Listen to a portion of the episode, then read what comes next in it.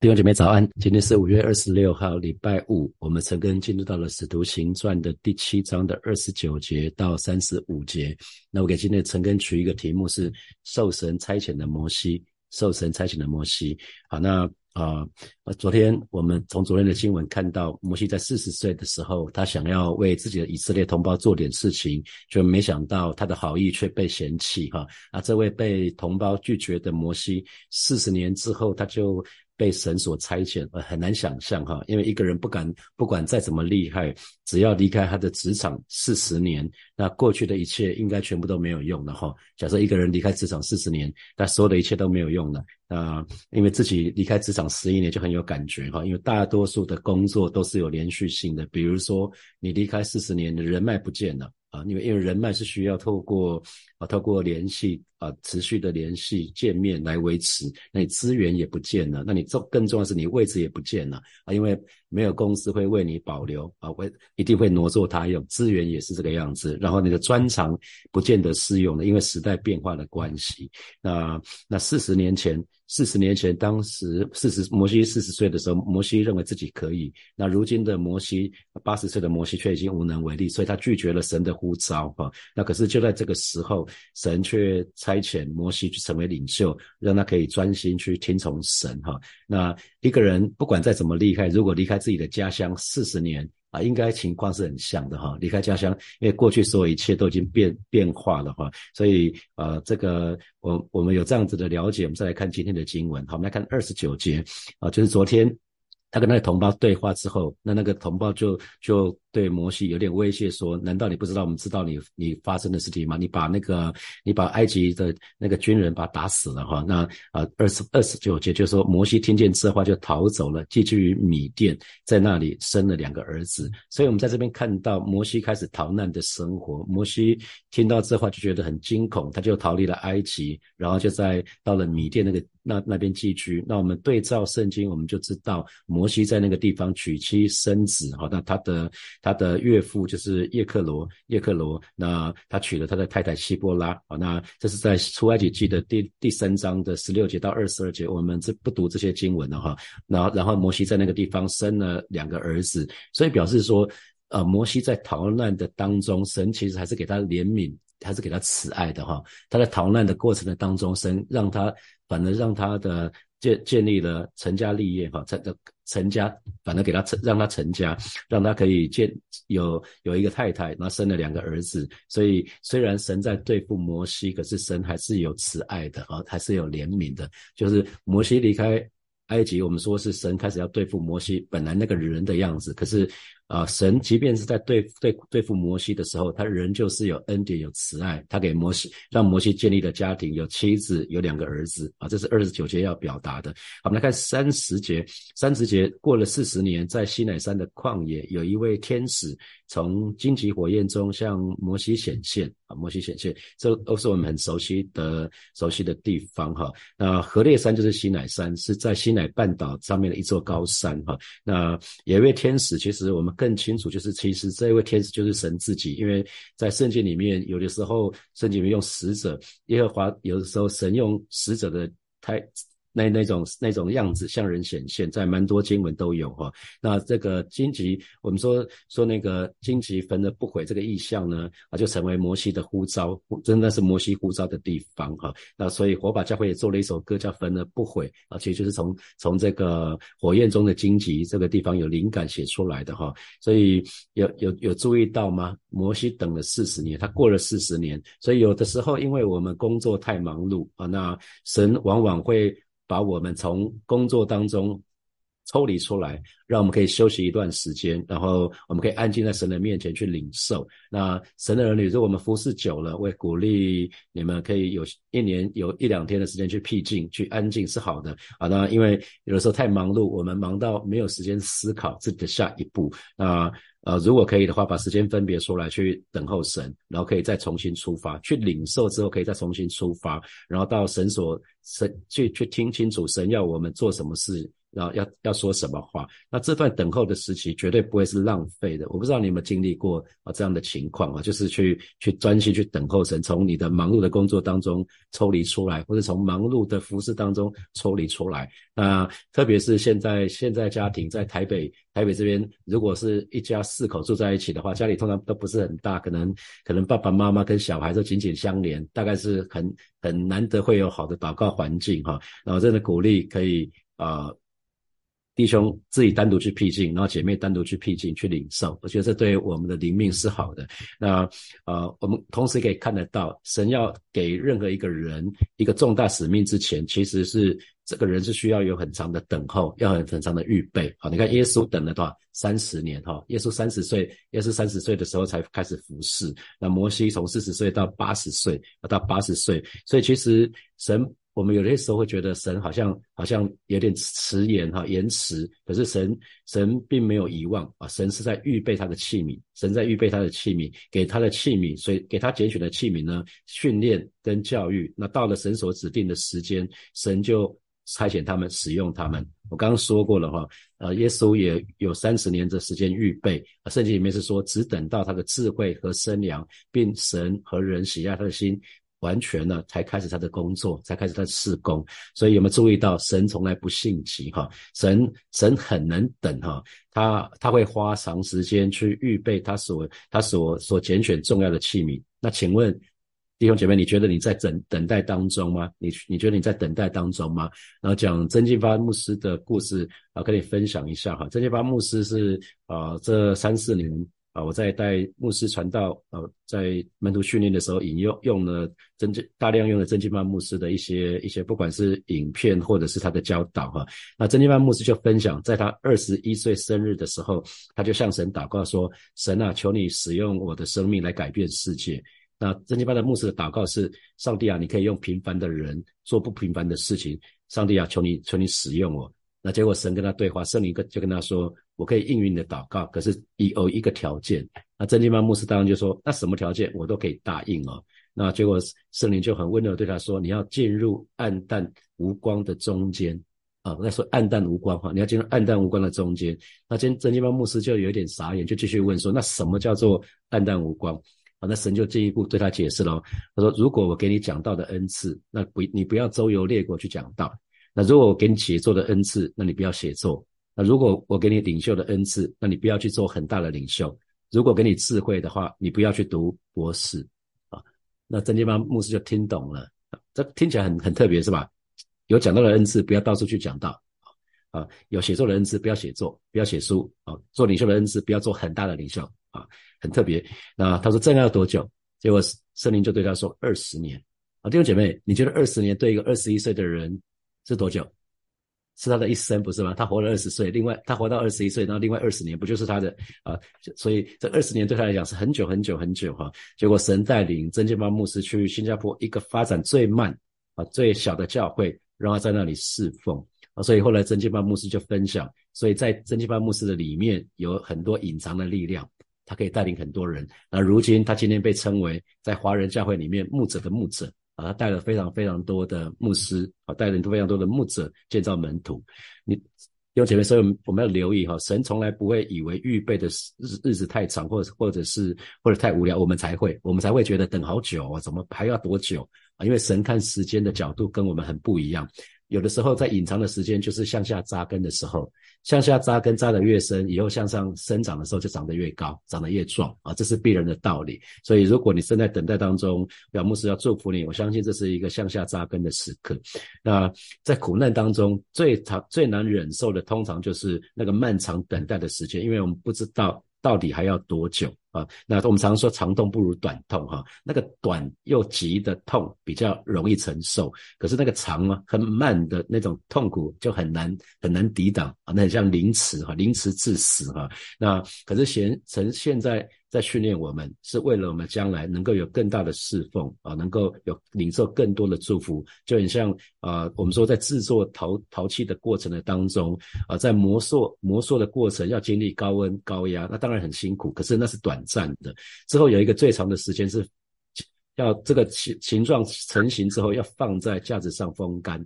那风干的时间是最久的，是最难熬的，因为根本没有人看见，那就是旷野的生活啊！没有人看见你，没有人知道你，没有人同理你，没有人支持你啊！没有人支持你，就好像是这个样子。那我在还记得还在职场的，在最后一个在最后一个公司上班的时候，呃，我做特助的特助，然后一开始就会有很漫长的时间，那我就觉得，哎，为什么？呃，主管所指派我的任务都是我不喜欢的啊，都是我不熟悉的，然后可是都是我很讨厌的部门啊，类似像什么采购啊、产销啊、生物管啊啊，那个 PM 啊、研发部门，我想说上帝啊，你你到底在干嘛？那时候我信主没多久，你到底在干嘛？怎么怎么我祷告这个我喜欢做的事情，你都把我抽离，把我带去我做不做我不喜欢的事情？那到底这样还要多久啊？结果没想到圣灵对我说，神正在回应我的祷告。神说：“孩子，你不是说你不是在正用亚比斯的祷告吗？你要我扩张你的境界，扩张你的境界就是做你从来不曾做过的事啊！啊，所以，原来原来是这样子。所以弟兄姐妹，如果你在苦难当中，我相信神要你学习一些功课，那你要修的每一门学分都是必要的。如果当你学会了，那个拯救就会来到啊！所以要忍耐。”要用心去学习你在旷野当中的功课啊！不要不要想要神把那个困难挪走。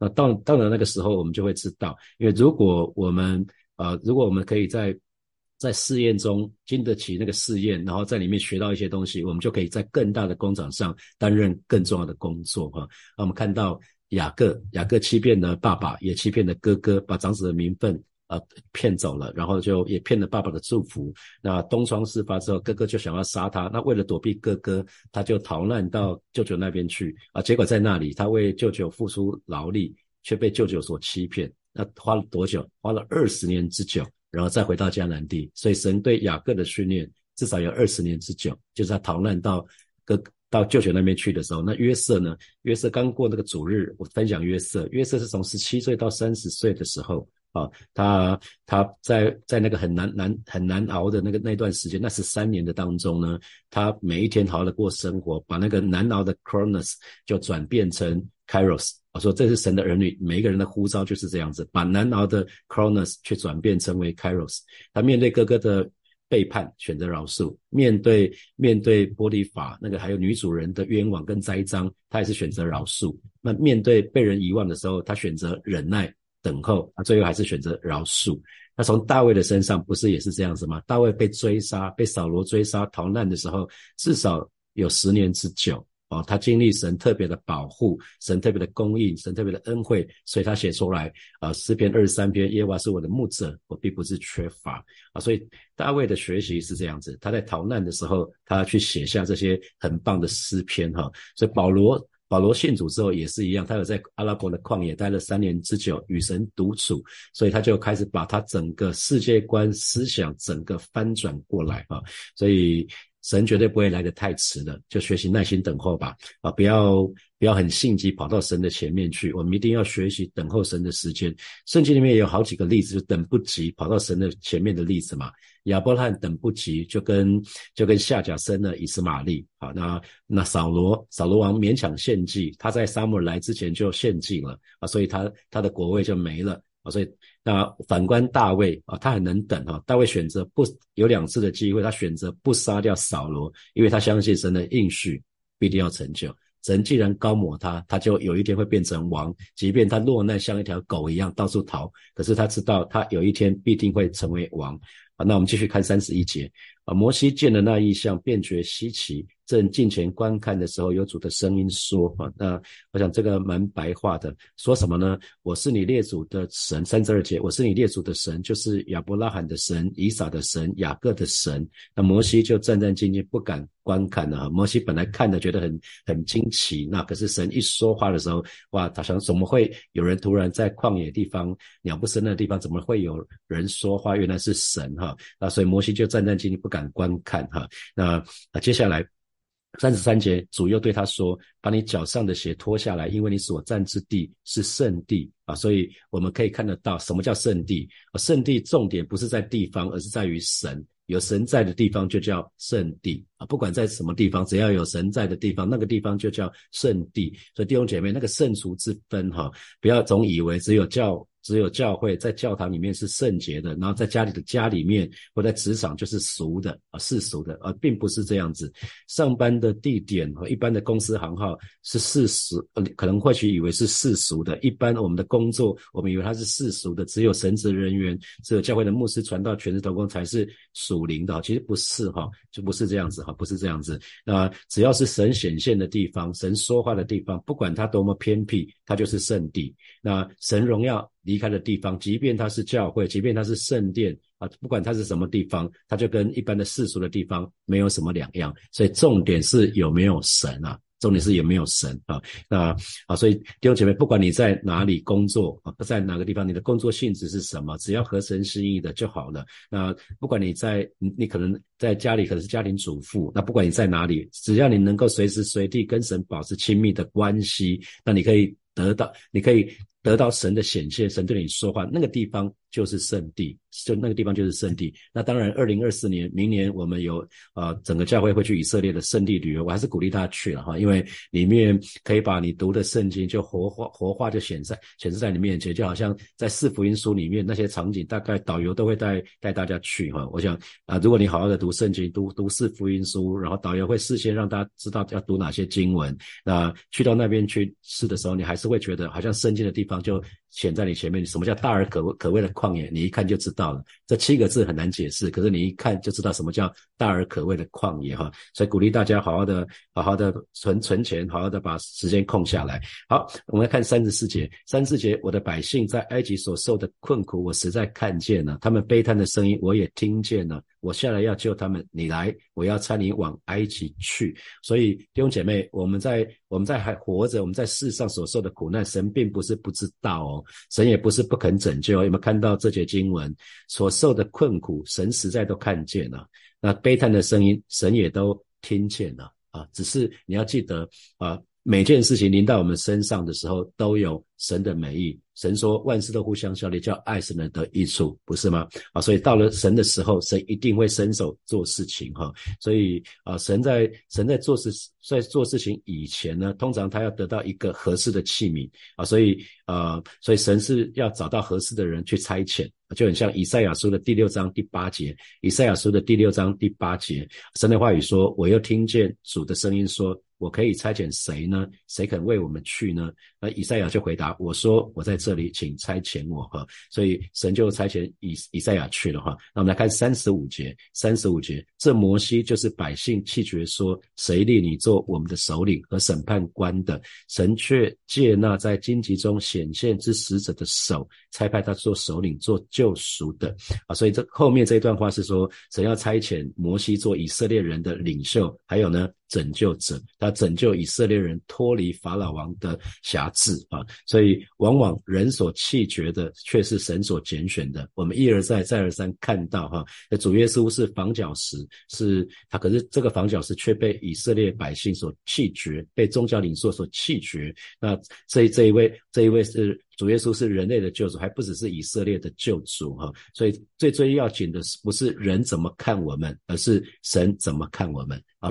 摩西被同胞弃绝，可是神看摩西却是神手中贵重的器皿。所以我再说一次，最最要紧的不是人怎么看我们，而是神怎么看我们。神看我们的角度才是最重要的。最终盖棺论定的时候，最终我们到神那里去的时候，只要神对我们说，我们是他忠心良善。有见识的仆人就够了啊，那其他又何妨？所以最终我们只要在神的面前，在人的面前有无愧的良心，那就够了啊。所以我们看到被弃绝的摩西，如今却被神所差遣，所所被神所使用，要差遣摩西作为以色列人的领袖，还有拯救者啊。神透过了神透过一个意象，就是荆棘燃烧，啊焚而不毁那个意象啊，对他对他显现，然后对他说话，然后就一个差派。所以看到意象有。看到呼召，有看到差派啊，有摩西看到那个意象，然后神给他呼召，他回应了，神就差遣他去，他就差遣他去。好，我们接下来有一些时间来默想从今天的经文衍生出来的题目啊。第一题是啊，在苦难当中最难忍受的，通常是漫长的等候时间，因为不知道还要等多久。那你认同吗？你有过这样的经验吗？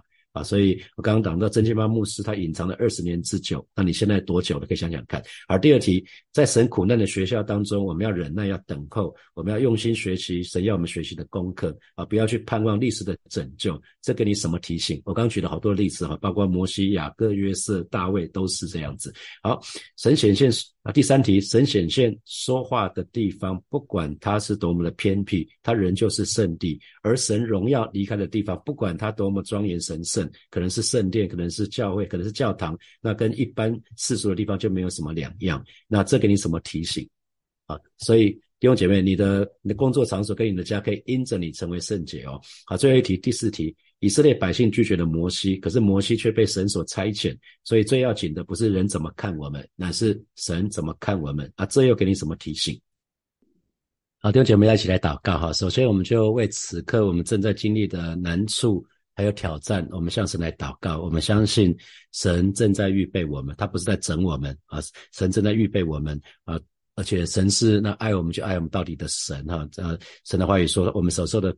困苦，他实在看见了；我们悲叹的声音，他也听见了。所以神是在乎我们的神。那可是神也会训练我们，他不要我们，我我们信主前后没有什么改变。所以，好吧，这个时候我们就为自己正在这此刻正在经历的难处还有挑战，向神来祷告。我们相信神正在预备我们，正在。